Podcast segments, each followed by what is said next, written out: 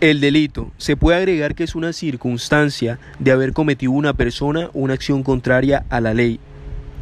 También el delito es definido como una acción atípica, antijurídica, imputable, culpable, sometida a una sanción penal y a veces a condiciones objetivas.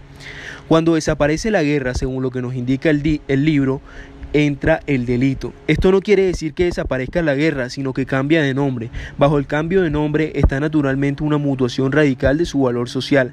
Antes se permitía hacer la guerra y después se prohíbe. Esta es la razón por la que hoy se habla de la guerra entre los pueblos y no entre los individuos, porque la guerra entre los individuos ahora ha pasado a ser un delito. Es el único residuo de guerra admitido entre los individuos, es el que toma nombre de legítima defensa. Hoy si nosotros estamos siendo injustamente sometidos o agredidos, podemos actuar en nuestra legítima defensa para defendernos.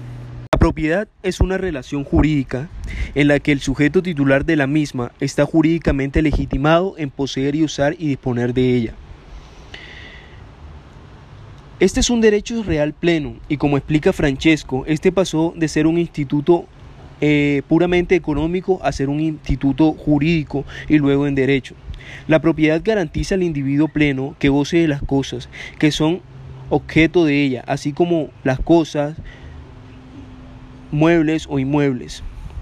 Y se conduce con que el derecho objetivo es el conjunto de los mandatos jurídicos en especial y particular al conjunto de leyes y al derecho subjetivo y el poder de mandar tutelas propias o intereses según el individuo o el propietario.